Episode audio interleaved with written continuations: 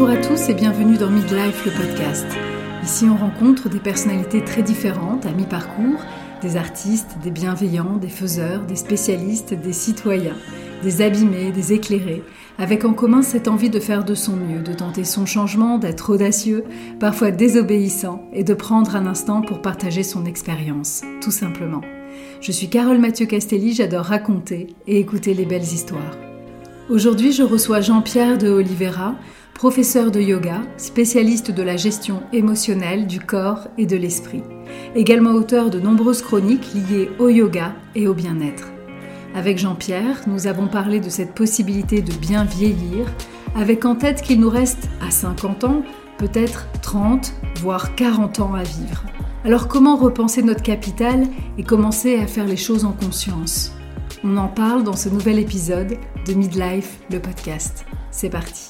Bonjour Jean-Pierre. Bonjour Carole. Alors écoutez, je suis vraiment, euh, vraiment ravie de vous accueillir parce que depuis un an et demi, je pratique le yoga et j'avais très envie d'échanger avec vous parce qu'en plus d'être professeur, vous avez une, une approche très intéressante sur euh, les émotions, sur ce passage euh, autour du milieu de vie et j'avais vraiment très envie de proposer à nos auditeurs de, parler de ce sujet. Alors pour commencer, avant tout, j'avais envie de vous poser la question, qu'est-ce que ça évoque pour vous le midlife? Tout d'abord, Carole, bah, je vous remercie euh, de m'avoir euh, bah, de m'avoir trouvé déjà. Euh, alors ce que ça représente pour moi, bah, ça représente ma vie au quotidien, un certain combat avec la société actuelle, un combat de façon positive, hein, quelque chose qui, qui, nous motive et qui nous oblige à aller de l'avant parce que je me rends compte dans le monde du yoga, donc on est très, euh, comment on dit, on est très divulgué sur les euh, médias sociaux, et souvent donc on se dirige à un public,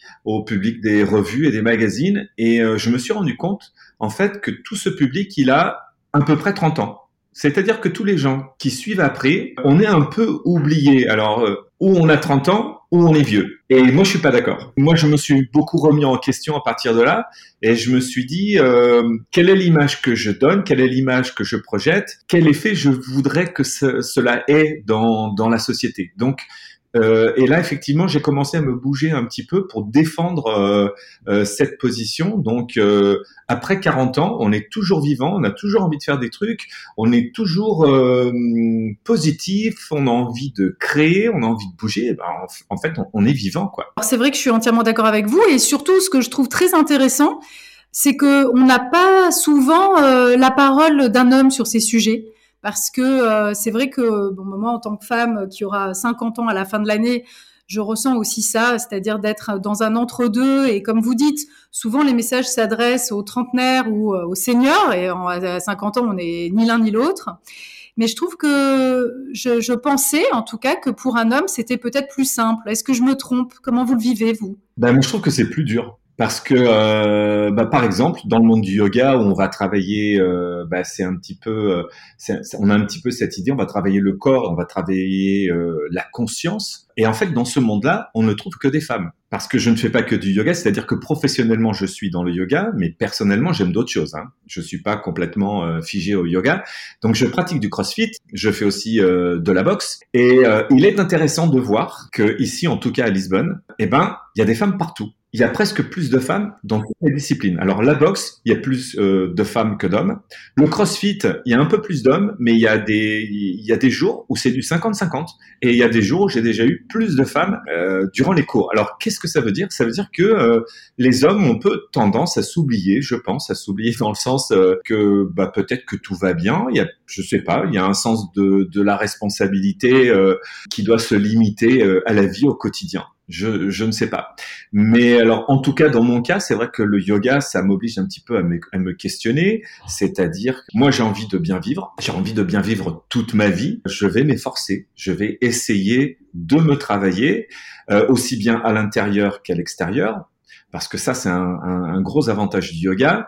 C'est-à-dire que les gens qui ne font que de la méditation, c'est très bien de faire de la méditation, mais c'est un peu oublier le corps. Et il y a des gens qui font que du fitness, et là, c'est un, peu oublier euh, son côté euh, émotionnel, euh, et ses caractéristiques euh, euh, psychologiques. Et en fait, le yoga, ça nous permet de travailler les deux au même temps. Alors moi, je trouve ça très bien. Je trouve que ça, ça, ça apporte un équilibre. Et c'est vrai que dans ce monde du yoga, au jour d'aujourd'hui, si j'ai un cours avec 10, 15, 20 personnes, eh ben, je vais avoir euh, 8 femmes, 13 femmes, 18 femmes et un ou deux monsieur ou garçons, ça dépend. Alors effectivement, donc pour un homme, c'est assez, je pense, difficile de trouver euh, bah, des potes avec qui on va parler de conscience, de développement personnel. Euh, c'est pas évident effectivement. C'est vraiment très intéressant parce que récemment, j'avais cette discussion avec des amis où on se rendait compte, alors je ne sais pas si c'est parce que nos enfants, par exemple, ont grandi et qu'on a un peu plus de temps pour nous, Là, je parle plus pour les femmes, même si les hommes, évidemment, sont coparents et se sont fortement impliqués dans l'éducation, mais il se trouve quand même que pour, on va dire, la gestion euh, du foyer, tout ça, souvent, on sait que c'est plutôt les femmes qui gèrent. Et c'est vrai que parce que dans le milieu de vie, nous, femmes, on, on retrouve un peu plus de temps, on s'est pas privé parce que c'est un grand mot, mais on s'est éloigné de certaines préoccupations plus personnelles.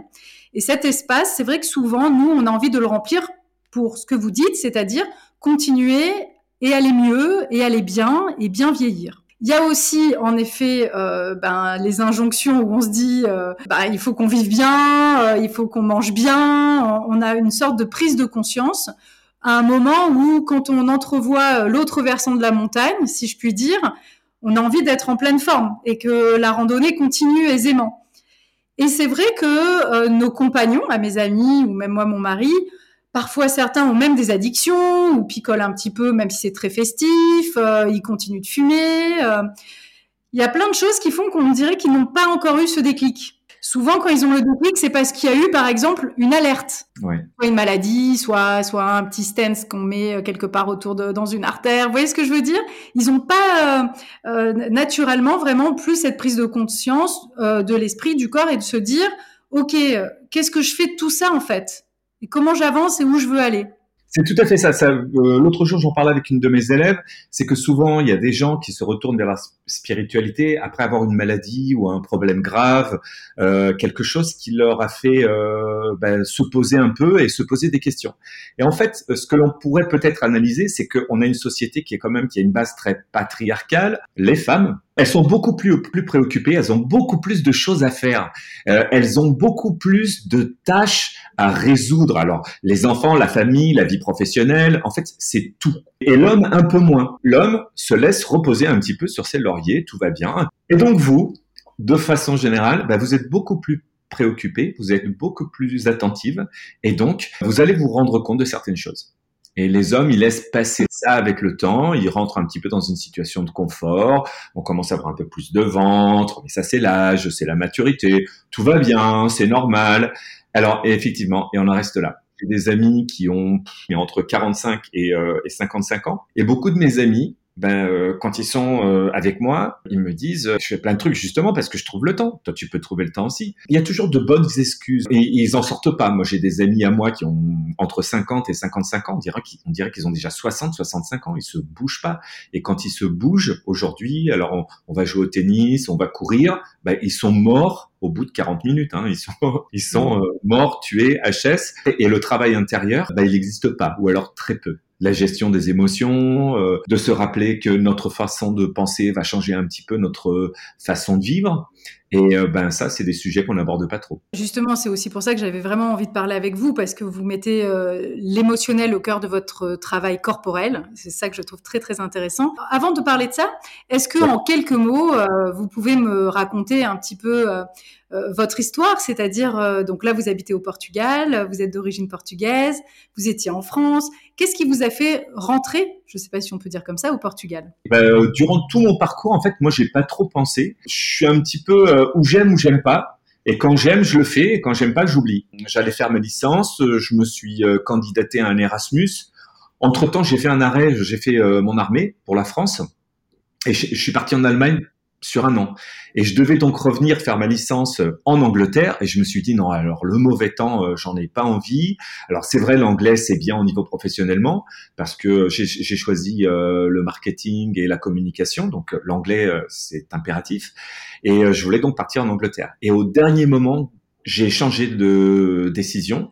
J'ai demandé euh, si je pouvais euh, changer ma candidature pour le Portugal. Toutes les places étaient libres, donc euh, j'ai fait un switch et je suis venu au Portugal. Alors et ça a commencé comme ça. Alors je suis venu au Portugal, oui, parce que j'ai des origines portugaises et j'ai voulu faire un retour euh, à la source. On est très francisé dans ma famille. Et de fil en aiguille, donc j'ai fait ma licence, j'ai fait un stage en marketing et j'ai une vie professionnelle euh, qui s'est boostée tout de suite. Je suis rentré euh, dans de grandes entreprises comme Gillette, comme Ballantines, comme Intermarché, Leroy Merlin et Leclerc toujours en département de marketing, en achat, en négociation. Donc j'ai eu une carrière au niveau marketing que je n'aurais peut-être pas eu la chance d'avoir en France à l'époque. Euh, j'ai commencé comme ça et je suis resté au Portugal sans le vouloir, sans y avoir pensé. Donc c'était pas dans, dans mes plans. J'ai toujours pensé, euh, je vais rentrer en France.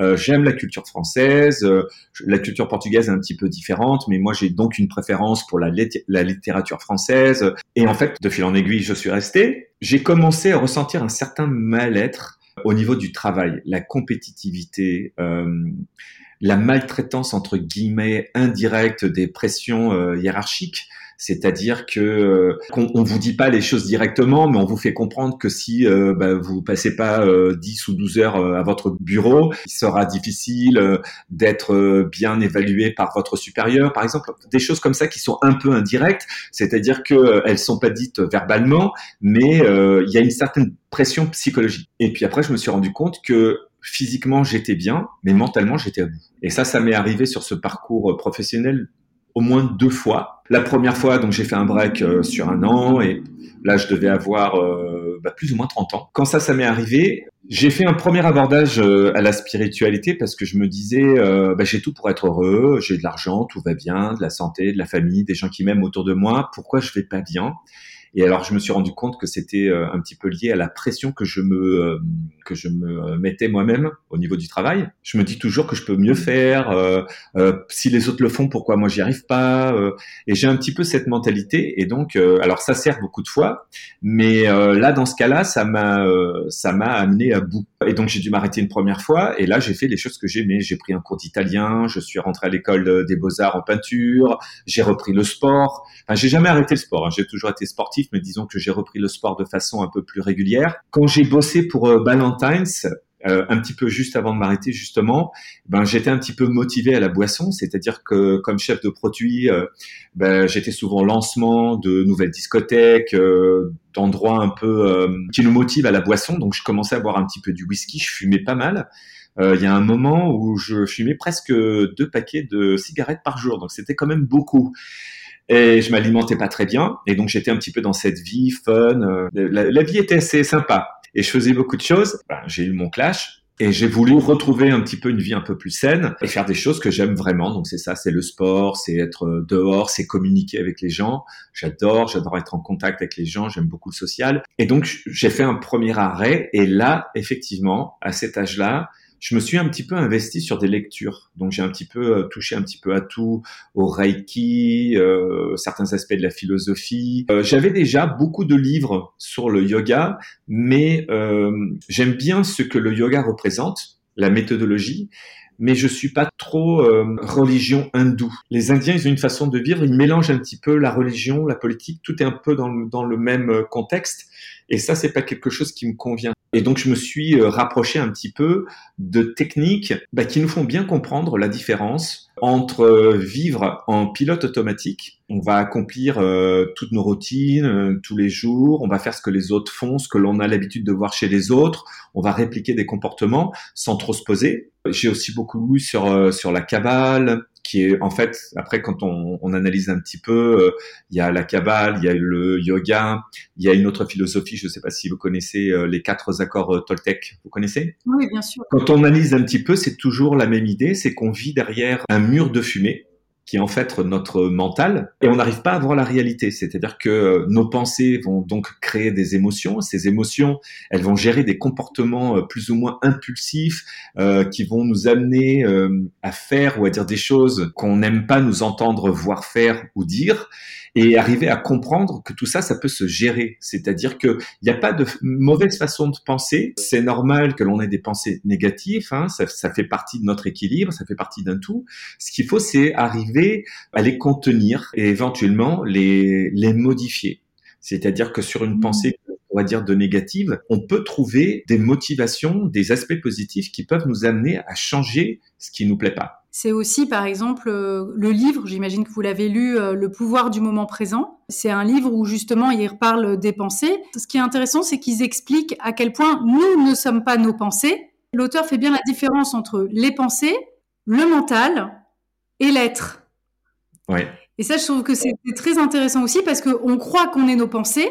Personnellement, le yoga, c'est vraiment, moi personnellement, ça m'aide à ça. C'est-à-dire que j'ai compris grâce au yoga que je n'étais pas ma pensée et j'essaie de retrouver derrière ces pensées mon être. Et l'autre étape sera de trouver peut-être la conscience. Mais là, voilà, je suis, je suis dans ce chemin, on va dire, dans ce, dans ce chemin-là. Bah voilà, pour rebondir sur ce que vous dites, parce que c'est ça. Et alors, comment vous, vous modifiez ces pensées? Est-ce que c'est le yoga qui vous a aidé? Et si oui, comment vous le transmettez? Tout d'abord, je pense que j'ai un mental très dur, c'est-à-dire que j'ai cette autocompétitivité avec moi-même qui m'oblige constamment à me remettre en question. Vous avez parlé de ce livre, des Tolle. Je l'ai lu 11 fois. 11 fois. D'accord. je l'ai lu 11 fois. Parce que je voulais à tout prix arriver à mettre en place les choses qui sont euh, qui sont expliquées dans le livre. Alors évidemment, euh, c'est pas évident. J'y arrivais pas. Enfin, j'y arrive toujours pas d'ailleurs. J'arrive à avoir un certain contrôle aujourd'hui sur certaines choses. Et avec le temps, c'est ce que je commence à, à comprendre et à dire aujourd'hui un peu plus souvent. On est des êtres humains. Effectivement, tout ce que l'on trouve dans les livres, c'est un peu la théorie de la perfection. Ce serait bien qu'on soit là, qu'on y arrive. On, on, on va pas y arriver on peut, euh, on, mm. on, peut s'en approcher, mais on va pas y arriver. Il y a quelque chose de très bien qui s'appelle la sophrologie. La sophrologie, c'est, alors euh, je me rappelle de, de l'expression que la prof utilise en portugais, alors en français je sais plus, mais alors ça donnerait une traduction du genre, c'est le dévoiler de la conscience. C'est dévoiler sa propre conscience. Donc la conscience, elle est là, mais elle est voilée par les pensées. Donc il faut, il faut gérer les pensées pour laisser la conscience euh, entrer et euh, illuminer en quelque sorte notre vision de, bah, de, la vie. Ce qu'il faut, c'est arriver à gérer ça. C'est quand, quand vous vous rendez compte que vous pensez trop, que ça vous fait mal, que vous n'êtes pas bien. Si vous n'arrivez pas à penser différemment, il faut simplement se dire, il faut être très simple. Moi, je pense, il, faut retrouver toujours cette simplicité, se dire, j'arrive à comprendre que je pense mal, j'arrive à penser que je ne vais pas bien, donc j'arrête de penser. J'arrête de penser sur ça. Et c'est vrai qu'on a une conscience euh, on a un mental, un mental conscience. Des fois, pour expliquer à mes élèves, je leur dis, imaginez une pièce, une pièce de monnaie. Vous avez pile ou face. D'un côté, c'est la conscience, d'un côté, c'est le mental. C'est-à-dire que c'est la même pièce, mais qui fonctionne différemment. Il y en a une qui est un peu plus, euh, on va dire, cartésienne, cartésienne dans le positif et dans le négatif, et une qui est un peu plus neutre, qui va observer notre, qui va observer l'autre côté, le côté cartésien. Et il faut arriver à jouer un petit peu avec ces, avec ces deux faces de la même pièce. Nous sommes la pièce, nous avons ces deux faces, et il faut arriver à gérer ça. C'est quand notre mental ne se contrôle plus, il faut au moins s'en rendre compte ma façon de penser me provoque euh, ou me, me, donne des problèmes, donc il faut que j'arrête de penser. Et donc moi, ce que je fais, donc j'ai mes techniques, on a chacun ses techniques. Il n'y a pas de technique qui marche à 100% pour tout le monde. Enfin, ce sont pas toujours les mêmes pour tout le monde. Je fais de la méditation euh, guidée. Donc j'entends euh, d'autres personnes qui me disent comment je dois penser. Alors ça, ça marche bien avec moi. Ben, c'est ce que je fais. Donc euh, moi, depuis euh, depuis ce moment-là où j'ai eu mon premier, c'est pas vraiment un burn-out. On va dire que j'ai vraiment effleuré euh, le burn-out. Donc c'est ce que je me dis, c'est ce que j'essaye de faire et ce que et c'est ce que j'essaye de transmettre. Et je dis toujours, c'est pour ça mmh. qu'il faut s'occuper de son corps et de son mental en même temps. Si votre corps va bien et vous vous occupez pas du mental, le mental va se rappeler donc de, créer des problèmes dans votre corps et vice versa. C'est-à-dire que si je travaille que mon mental et je regarde pas mon corps, mon corps va me va rappeler mon mental qu'il faut que je m'occupe de mon corps. Certains de mes élèves ont du mal à comprendre, alors euh, je, vais, vous donner cet exemple. Je trouve que c'est assez sympa de se rappeler cet exemple quand, quand on va pas très bien et qu'on on, on a envie de se remettre euh, en situation d'équilibre. On dit souvent le corps, le mental et on va mettre la conscience. Il y a des gens qui parlent de l'âme, il y a des gens qui parlent de concepts un peu plus euh, profonds, qui, se rapprochent un peu plus de la religion. Donc, pour éviter ça, on va dire le corps, le mental et notre conscience. Et donc, ce sont pas trois choses euh, différentes. Si on part du principe que tout ce qui existe dans notre univers est à base d'énergie, on est simplement une énergie qui a différentes polarités. Notre polarité la plus dense, c'est le corps.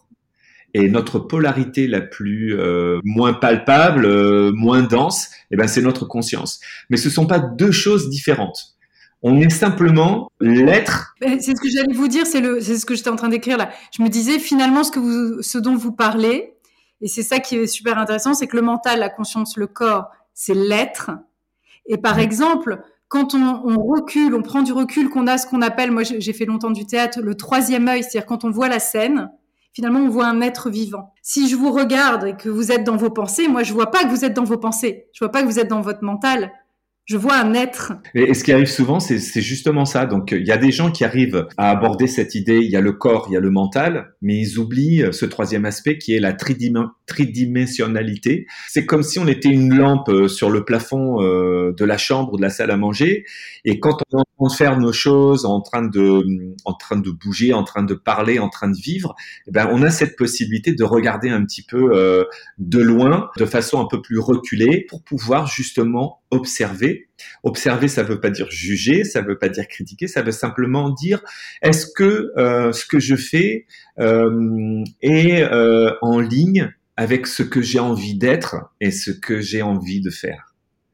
Et quand on arrive à avoir cette capacité de ce regard de soi, quand on arrive à regarder de cette façon, et là oui, on commence à trouver un peu plus de stabilité, de calme, à mettre un petit peu de l'eau dans notre vin, on arrive un petit peu à adoucir euh, bah, notre façon de penser par rapport à nous-mêmes, hein, parce que c'est un petit peu euh, notre enfer, ce sont les autres. Ben, en fait, euh, les autres, ils sont simplement le reflet de notre façon de penser sur eux.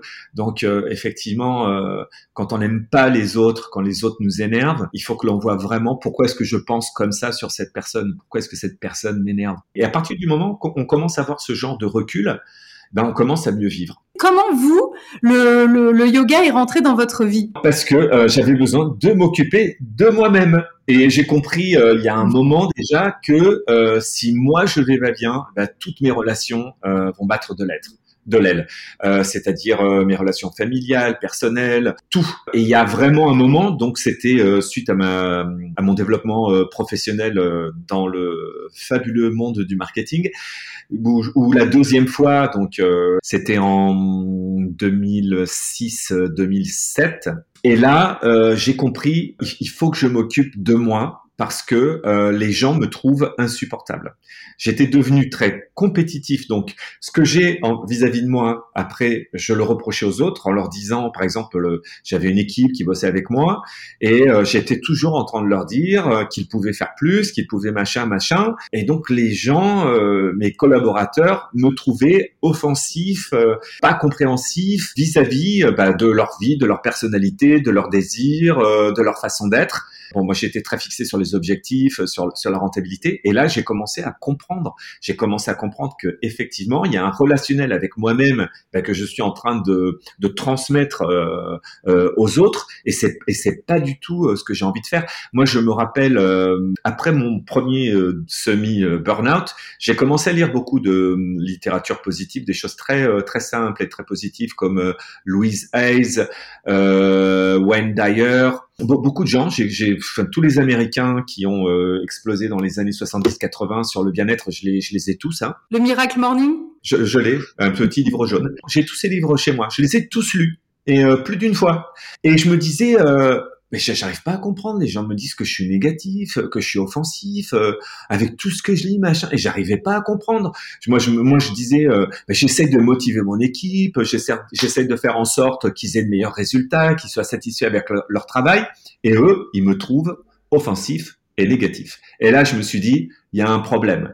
La vision que j'ai de moi ne correspond pas à ce que les gens me disent. Alors effectivement, au niveau travail, j'étais très bien, j'étais très bien vu parce que Jean-Pierre, il atteint euh, ses objectifs, euh, il est euh, super, il va de l'avant, machin. Mais alors, mes collègues de travail, ben ils pouvaient pas me voir et ils en avaient marre. Et là, je me suis dit, qu'est-ce qui ne va pas? Je connais tout ça, je connais toutes ces théories, les théories du, de la pensée positive, la philosophie du yoga, la kabbale, les accords Toltec, Eckhart tous. Qu'est-ce qui se passe? Qu'est-ce qui se passe en moi Et là, j'ai fait une abordage un petit peu différente euh, de la loi de l'attraction. Donc, je ne sais pas si vous connaissez, c'est-à-dire que l'énergie que l'on dégage va nous donner en retour quelque chose du même niveau, on va dire, euh, de la même énergie en retour. Et je me suis dit donc, si moi je reçois que des choses que j'estime être négatives, il y a quelque chose en moi qui fonctionne pas bien. Et donc euh, j'ai fait un travail, euh, je suis très obstiné. Hein. Euh, j'ai recherché tous ces vidéos sur sur YouTube, tous les vidéos de Esther X. Et donc j'écoutais ce qu'elle disait. Et à chaque fois qu'il y avait une expression qu'elle utilisait qui me touchait quelque part, eh ben je la notais. Et j'ai j'ai fait ça pendant des mois. Donc j'ai un cahier, mon petit cahier orange. Euh, j'ai mon petit cahier orange avec toutes ces phrases. Et ce que j'ai commencé à faire, c'est que tous les matins, tous les midis et tous les soirs, je relisais parce que je me suis rendu compte que ma façon de penser, je construisais mes pensées de façon négative. C'est-à-dire, euh, un exemple que je pourrais vous donner, quelque chose de très simple, plutôt que de dire euh, ah mes amis euh, me prêtent pas euh, assez d'attention, c'est me dire qu'est-ce que je pourrais faire pour que mes amis se dirigent à moi plus souvent? Donc c'est un petit peu changer ça. Et donc, j'ai commencé à faire euh, cette transition. Ça a mis du temps parce que je suis très dur mentalement, je suis très très latin, je suis très très émotionnel, très fort. Et donc, euh, j'ai commencé à faire ce travail. Par curiosité, quel est votre signe? J'ai peur de vous le dire. Bah, vous êtes Scorpion. Voilà. Comme moi. Tout va bien. le scorpion, c'est un petit peu l'équivalent du dieu Shiva au niveau de la philosophie. Donc, c'est euh, la personne qui est capable de se reconstruire. Donc, on, est capable de, de mourir plusieurs fois pour renaître de façon différente. Donc, euh, effectivement, il y a, y, a, y a quelque chose.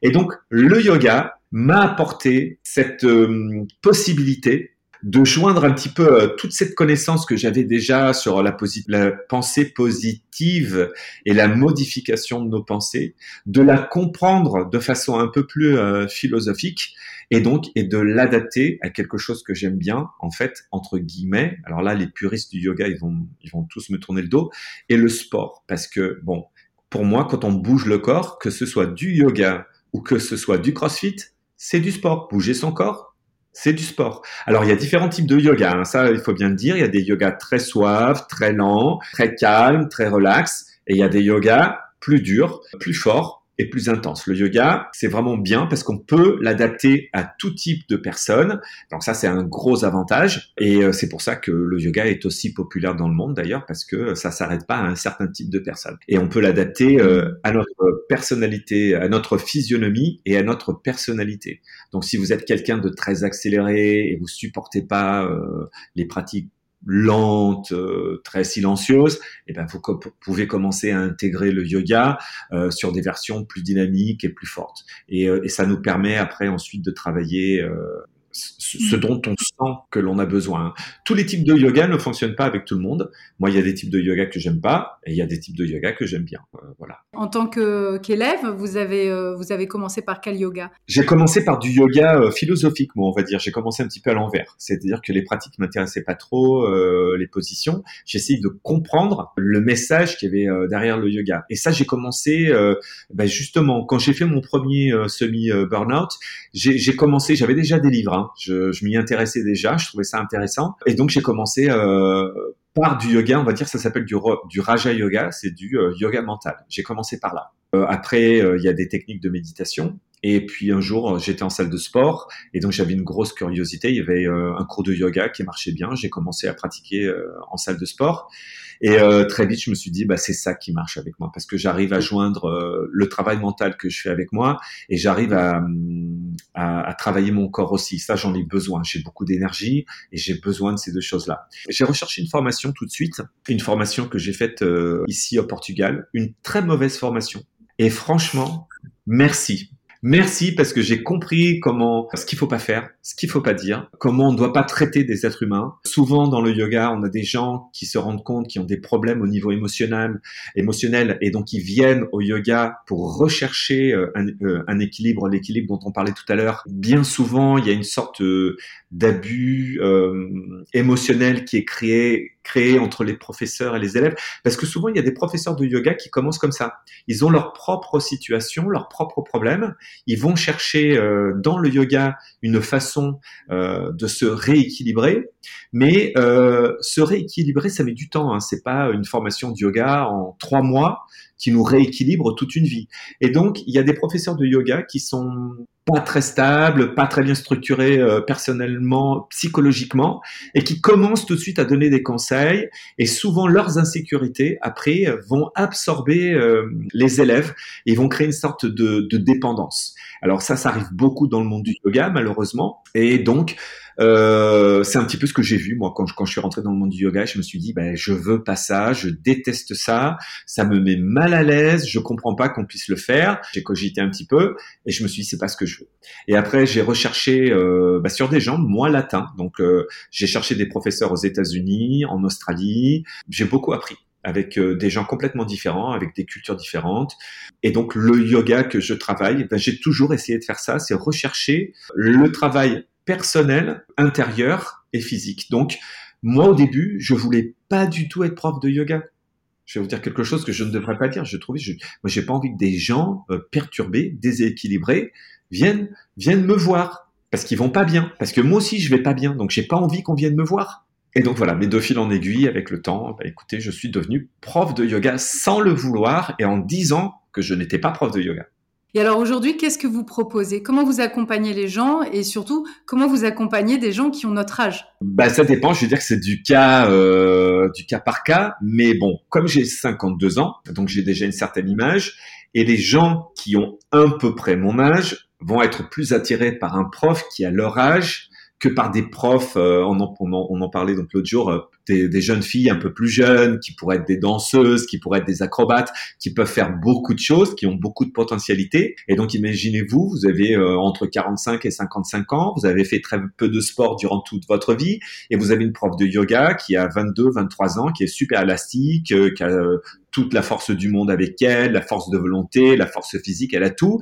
Alors et là, vous allez vous sentir bah, déconnecté et vous allez vous dire, bah, ça c'est pas pour moi je pense qu'aujourd'hui, donc les gens qui ont une certaine maturité euh, se dirigent vers moi. Je pense qu'on est au, au, niveau national, il n'y a pas autant de profs de mon âge. Ils sont souvent plus jeunes que moi, je pense. Plus jeunes ou beaucoup plus vieux d'ailleurs ça va effectivement attirer certaines personnes qui vont me parler parce que je vais les comprendre. Ils vont me dire, bah, mon corps ne fonctionne plus comme avant, euh, ou alors j'ai pas, euh, ou alors j'ai de la force physique, j'ai de la résistance, mais j'ai pas de force de volonté, ou alors j'ai peur de ne pas être flexible, j'ai peur de ci, j'ai peur de ça. Et donc moi, ce que je leur dis, euh, c'est que effectivement, même moi aujourd'hui, en étant prof de yoga depuis 2007, euh, j'ai des problèmes de mobilité, j'ai des problèmes de flexibilité et je suis prof. Et les gens me font confiance. Mmh. Alors c'est tout de suite ce que je dis encore plus que le yoga, vous êtes dans quelque chose de l'ordre du slow living. C'est quelque chose un peu à 360, c'est-à-dire que vous, n'êtes pas là que pendant euh, l'heure de cours. C'est un mode de vie en quelque sorte. Je vous dis, essayez de faire ce que je dis, parce que en tant, qu'être humain, enfin, je, je serai jamais parfait, je, le sais, mais je vais toujours essayer euh, de d'avancer euh, vers la direction, enfin, vers quelque chose que j'aimerais être ou faire. Et c'est quelque chose que j'essaie de montrer au quotidien. Par exemple, il y a, y a, des, ça se voit sur des petits détails. Si vous allez sur mon website de yoga, j'ai pas de photos toutes faites de gens qui font du yoga. C'est des photos de mes élèves, c'est des photos de moi, c'est des photos de la vérité. Et euh, la vérité, c'est qu'on n'est pas parfait, on n'est pas super flexible, on n'est pas super mobile. Alors les photos, il y a beaucoup de gens qui les cacheraient parce que c'est pas parfait, parce que la position elle est pas belle, parce que les gens sont pas euh, alignés comme on, imagine que cela devrait être. Et donc cette philosophie du slow living, eh ben j'essaie de l'appliquer sur tout ce que je fais, mais en disant quelque chose. Et ça je le répète tout le temps. Je suis loin d'être parfait, je ne suis pas un exemple, je ne suis pas un gourou, mais euh, je peux partager mes expériences. Et c'est ce que j'ai envie de faire. Et ça, je pense que ça attire les gens qui ont à peu près mon âge, parce que ils ont envie d'honnêteté, ils ont envie euh, Vous savez, il y a un petit peu euh, l'expression ah oui, euh, moi je vais être franc avec toi, euh, je vais te dire ça, je vais ça. J'ai pas besoin de dire que je suis franc, j'essaie de l'être.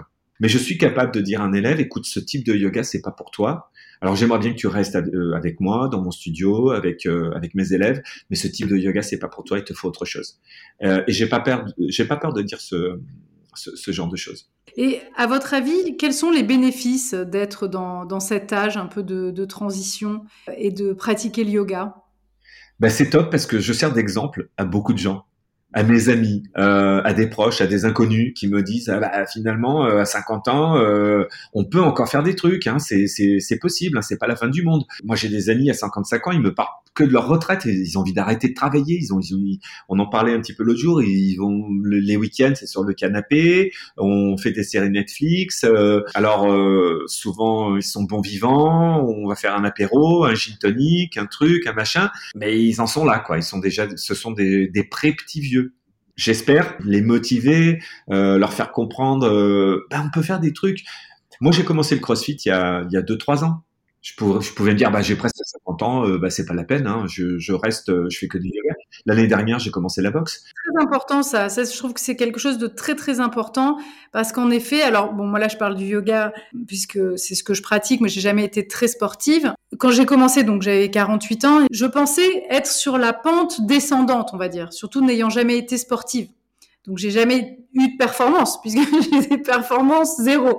Donc euh, voilà. Ce que j'ai trouvé formidable et c'est vrai que c'est des messages qu'on a envie de faire passer, c'est que même quand on commence à un certain âge, par exemple à 48 ans, moi je croyais que j'étais vraiment sur la pente descendante et qu'au mieux j'allais ralentir, mais en fait la pente c'est complètement inversée et que seulement en un an et demi, je suis capable aujourd'hui de faire des choses dont je ne me pensais pas du tout capable et surtout j'ai retrouvé la vitalité bah, par exemple, cette année, voilà, je me suis mis un défi de faire 150 km sur le chemin de Compostelle. Euh, je marche, j'ai envie de tester d'autres sports alors que je suis la dernière des sportives. C'est vrai que d'un coup, on refait confiance aussi à son corps parce qu'on n'est plus en train d'essayer euh, d'atteindre une performance ou une posture.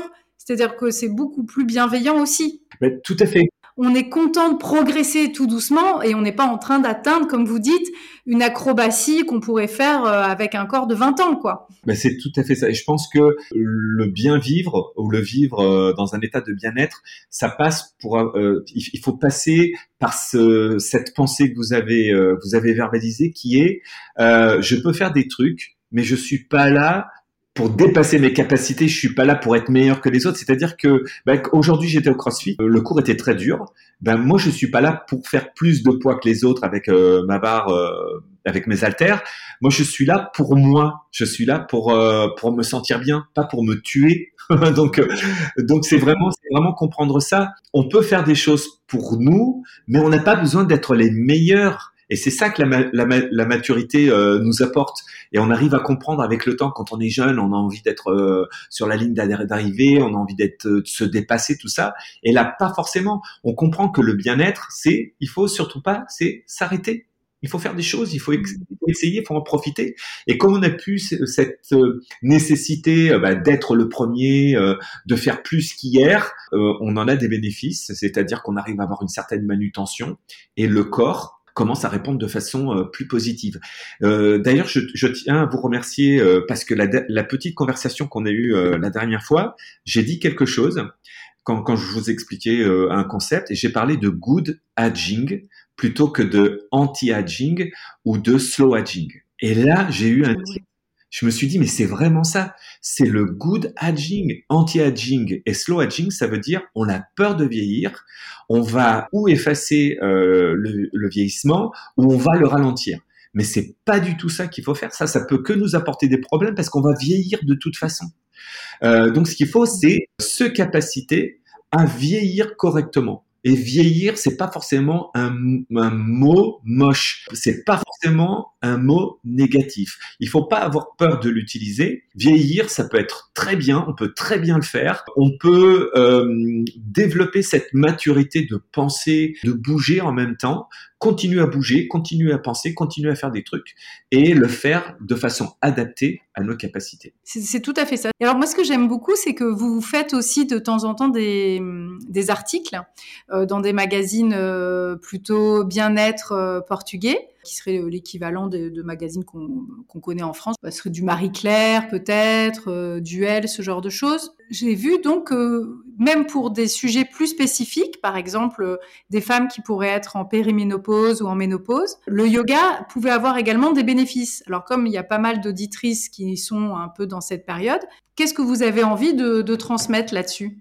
Comment ça peut nous aider? Il faut pas se laisser morfondre par des situations donc euh, qui sont naturels, on, qui, arrivent et qui sont pas forcément agréables.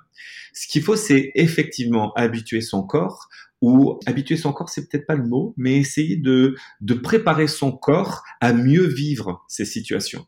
Et c'est vrai qu'un corps qui se bouge, une tête qui pense différemment, une personne qui travaille sa pensée et qui travaille son corps aura des bénéfices. Alors effectivement, le yoga, ça peut être pratique pourquoi? Parce qu'il y a différents niveaux, différents types de yoga. Différentes personnes peuvent choisir différents types de yoga. Et donc, le yoga se prête très bien à des situations de, de, de préménopause où le corps commence à changer, où il y a des bouffées de chaleur. Et ça peut permettre à une meilleure gestion mentale et physique de la situation. Et donc, il y a une préparation euh, qui est faite et donc un corps qui est euh, préparé euh, entre guillemets et un mental qui est préparé va vivre de façon euh, différente la situation. Et puis il y a des positions qui travaillent spécifiquement euh, certaines parties du corps, qui vont masser certains organes du corps. Ça va permettre de vivre de façon plus positive les modifications qui, qui, surviennent. On peut créer une séquence de positions de yoga, de respiration aussi, qui vont permettre euh, gérer donc de façon plus positive euh, les effets de la ménopause. Est-ce que Jean-Pierre, vous pensez que euh, certaines positions, certaines postures peuvent par exemple accompagner des femmes qui auraient euh, une bouffée de chaleur? Moi, je dirais plus que certaines postures spécifiques, choisir des séquences C'est-à-dire que pour avoir un meilleur contrôle de l'inévitable, sur l'inévitable, c'est-à-dire que vous savez que ça va arriver, vous allez avoir une bouffée de chaleur, vous allez avoir euh, euh, cette sensation euh, pas, très agréable.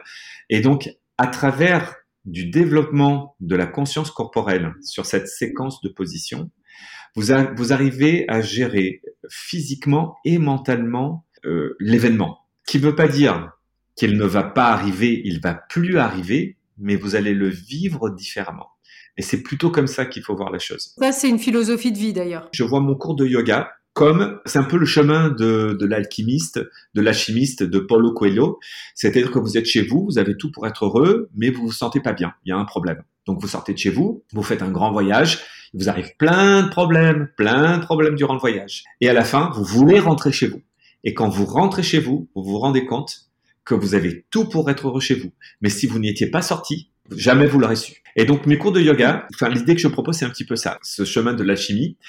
Et donc euh, j'ai tout un discours du début à la fin de mon cours. Donc c'est un, discours qui est euh, échelonné euh, étape par étape. L'idée c'est le concept du yoga, c'est gérer son flux de pensée. Et donc il y a tout un discours sur comment est-ce que l'on peut le faire euh, durant tout le cours du yoga. Et à la fin, je termine vraiment mon cours de yoga, je ferme mon cours en disant simplement, ben, maintenant, tu as tous les outils en toi pour calmer, euh, pour calmer euh, tes pensées, pour calmer ton mental. Je fais gestion de l'émotionnel un petit peu indirectement euh, à mes élèves. C'est ça, c'est-à-dire qu'à la fin du cours, finalement, c'est cette phrase, le plus beau des voyages est celui qui mène à soi. Ça, c'est tellement bien dit. Ça fait partie de mon cahier orange à moi.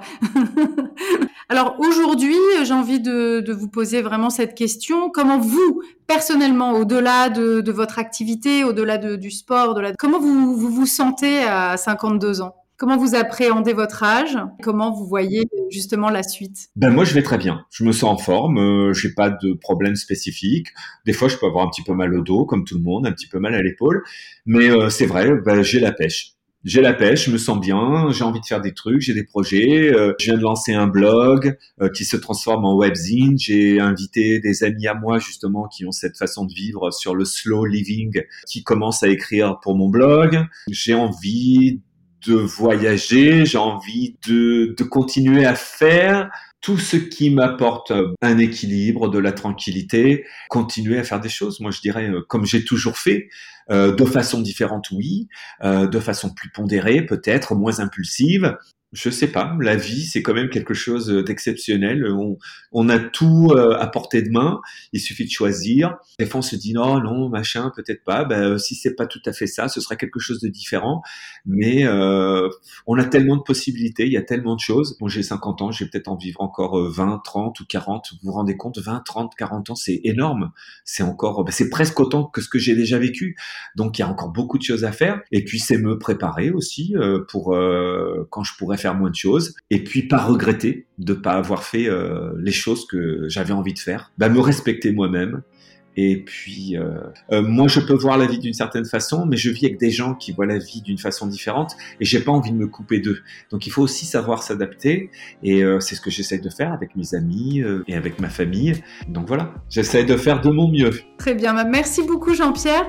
Tout ce qu'on, les, les, petites références qu'on a données seront de toute manière à la fin du podcast. Je vous dis à bientôt. J'arrive dans, dans, un cours. la porte est toujours ouverte. je vous attends. Venez souffrir avec mes autres élèves. Voilà une nouvelle rencontre inspirante. J'espère que l'épisode vous a plu. Vous trouverez dans le descriptif les références que nous avons évoquées avec Jean-Pierre. Je vous remercie pour votre présence et pour vos messages. Je suis heureuse de savoir que ces échanges vous font du bien. Je compte sur vous pour partager, commenter, mettre un avis 5 étoiles et je vous attends sur le compte Instagram Midlife le podcast pour continuer nos conversations. Je vous embrasse fort et à très vite.